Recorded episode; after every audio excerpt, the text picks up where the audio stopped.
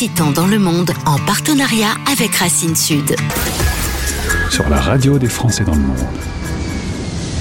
Et voilà Vincent, il est parti pour un stage de 4 mois en Chine, il y est resté 7 ans, mais le Covid l'a fait revenir dans sa région occitane en partenariat avec Racine Sud. On retrouve Vincent Capot, on est près de Nîmes à Alès. Vincent, bonjour.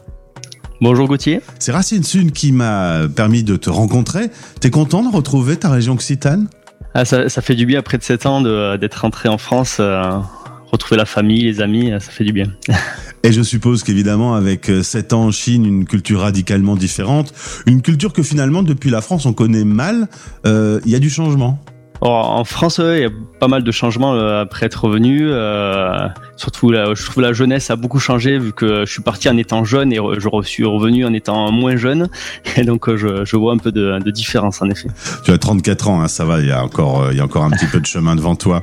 Tu as fait depuis Montpellier où tu es né tes études et notamment un master ingénieur en affaires internationales, ce qui t'a amené en Chine. Quand on t'a permis de faire un stage, la Chine, c'était évident que c'était en haut de la liste? Alors ouais, c'était mon premier choix. J'ai toujours euh, rêvé de partir travailler là-bas, euh, faire même ma vie là-bas. À, la, base, euh, je comptais faire ma vie là-bas. Donc c'était vraiment mon premier choix. Donc j'étais content de trouver un stage là-bas. Alors c'était en effet ta vie qui t'attendait là-bas puisque tu y as trouvé une femme qui est chinoise, mais qui parle le français. c'est régulier que les, les Chinois apprennent le français à l'école? Oh non, c'est pas c'est pas régulier, mais il y en a un petit peu et, et justement il y a des événements événements francophones sur place où il y a des Français et aussi des Chinois qui parlent français. Donc forcément ça, aide à se rencontrer. Vous avez eu deux enfants qui ont aujourd'hui 4 ans et 1 an et demi. Mais voilà, pendant euh, trois années, vous êtes resté bloqué en Chine euh, pendant la période du Covid.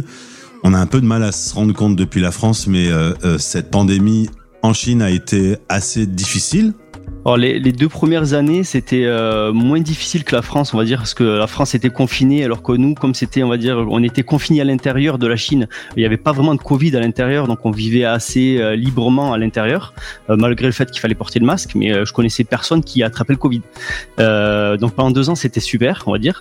Et la dernière année, vraiment, c'était très difficile parce que le monde entier s'ouvrait et le variant Omicron rentrait de tous les côtés en Chine et à, chaque fois qu'il y avait un cas, il confinait la ville entière. Donc on passait vraiment, euh, j'ai passé plusieurs mois dans l'année euh, l'année dernière à être confiné. Euh, donc l'année dernière était très très difficile. Ils avaient décidé d'une politique de zéro Covid. Toi, tu es du côté de Canton, à Jiangsu. Guangzhou. Bon, j'étais complètement à côté. et, là, on voyait nous des images. C'est vrai que les, les, décisions politiques étaient quand même assez féroces. Hein. Ah c'est ça, c'était très difficile. On était enfermé avec des barrières tout autour, des gardiens, pouvait pas qu'on sorte. c'était euh, très compliqué. Ça t'a terrorisé un peu? Ça a terrorisé la famille? Oh, terrorisé quand même pas, mais euh, c'est, euh, on, se sentait oppressé quand même, et, donc c'est aussi ça, c'est surtout ça qui nous a fait envie de, repartir, de, rentrer en France. Alors, rentrer en France euh, pour toi, mais pour la petite famille, c'est la découverte d'un nouveau pays. Euh, ta femme qui parlait français, ça y est, elle connaît maintenant euh, notre pays. c'est quoi ses premières réactions? Comment elle a réagi quand elle est arrivée dans ce beau sud de la France? Elle, connaissait un petit peu parce qu'elle avait fait quand même quelques années d'études en France aussi.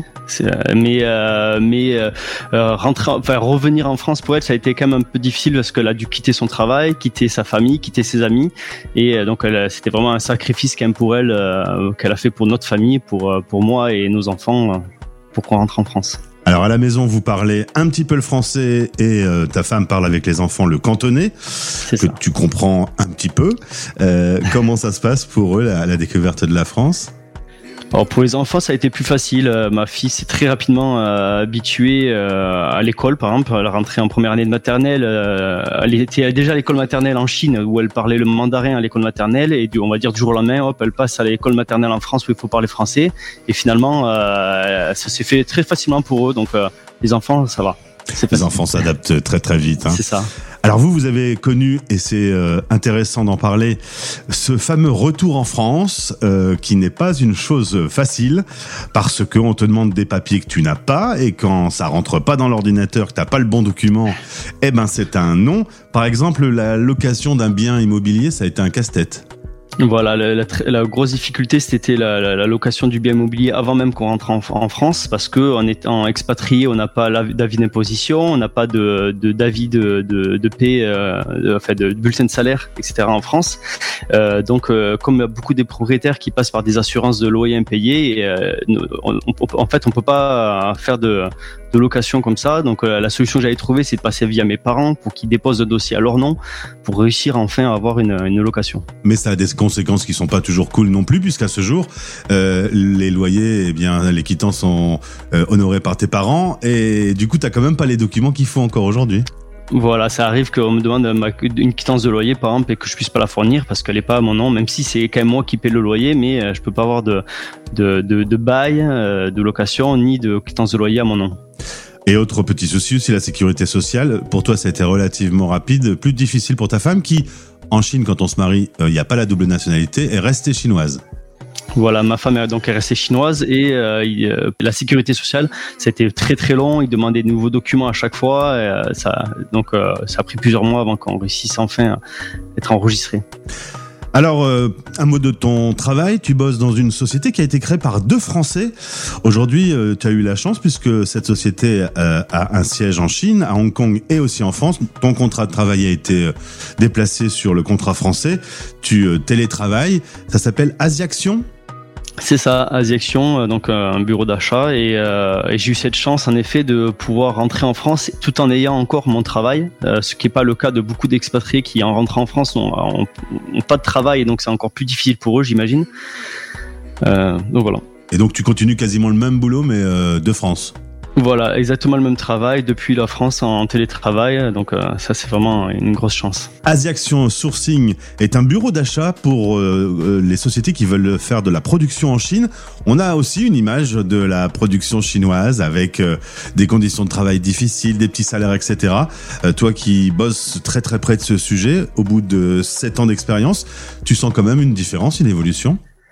Je trouve que euh, c'est vrai qu'en 7 ans, euh, le, niveau de vie des Chinois ont beaucoup augmenté, les salaires ont beaucoup augmenté aussi pour les employés dans les, dans les usines. leurs conditions de travail ont bien augmenté également euh, pendant ces 7 dernières années. C'est pour ça que la Chine, en effet, devient un peu moins compétitive, mais en échange, les, voilà, les, employés sont mieux traités et, la qualité des produits également, je trouve, augmente sur la, enfin, avec le temps.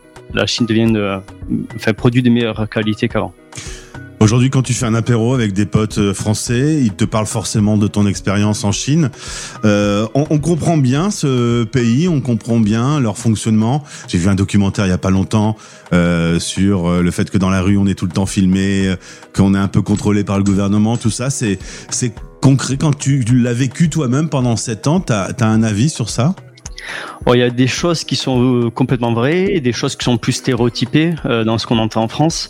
Euh, le fait d'être filmé tout le temps, oui, dans la rue, il y a des caméras partout, mais c'est vrai qu'on n'y fait plus trop attention finalement quand, on se balade dans la rue. C'est pas forcément ce qui nous qui nous gêne. Peut-être que quand on arrive en Chine, on se dit oh il y a des caméras partout, ça voilà. Mais après avec le temps, on, vit tout à fait normalement et on se sent pas on sent pas une oppression au quotidien. en tout cas dans la rue, on sent pas une oppression au quotidien comme on peut l'imaginer.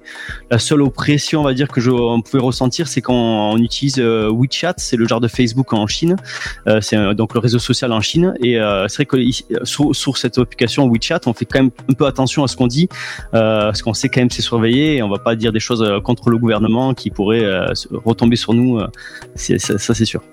Le français a, toujours vécu dans une totale liberté d'expression. Mm. Là, on, on sent qu'on doit se tenir un petit peu. Voilà, euh, en, ligne, on, se tient quand même un petit peu. Après, en dehors de ça, quand même, on peut se, avec euh, avec nos amis sur place en Chine, on peut parler de tout et n'importe quoi, mais euh, mais en ligne, on fait quand même attention. Aujourd'hui, votre famille vit en France. Est-ce que une autre expatriation dans le futur est possible? Est-ce que ce petit goût de l'international reste en bouche? Il y, a des côtés positifs et négatifs euh, à, être parti. Il y a des choses qui me manquent. J'aimerais bien aussi repartir, mais le fait d'être rentré, ça va peut-être nous permettre aussi de construire quelque chose, de, acheter une maison, en fait tout ça qui, qui fait que après c'est difficile de s'expatrier une fois qu'on a on a un bien immobilier en France. En tout cas, pour l'instant, ça c'est pas prévu. Voilà, pour l'instant, c'est le retour. C'est le retour en Occitanie. Merci euh, pour ce témoignage. Et malgré les sept années en Chine, tu as toujours le petit accent chantant quand même qui est resté. Hein c'est ça, ça c'est pas parti. Merci pour ce témoignage. Et ben, au plaisir de te retrouver. Merci. Occitan dans le monde en partenariat avec Racine Sud. Retrouvez ce podcast sur le site de notre partenaire et sur françaisdanslemonde.fr. Vous écoutez Les Français parlent au français, parrainé par Bayard Monde. Bayard Monde, c'est une équipe de 30 délégués présente sur 5 continents pour vous abonner au magazine Bayard et Milan.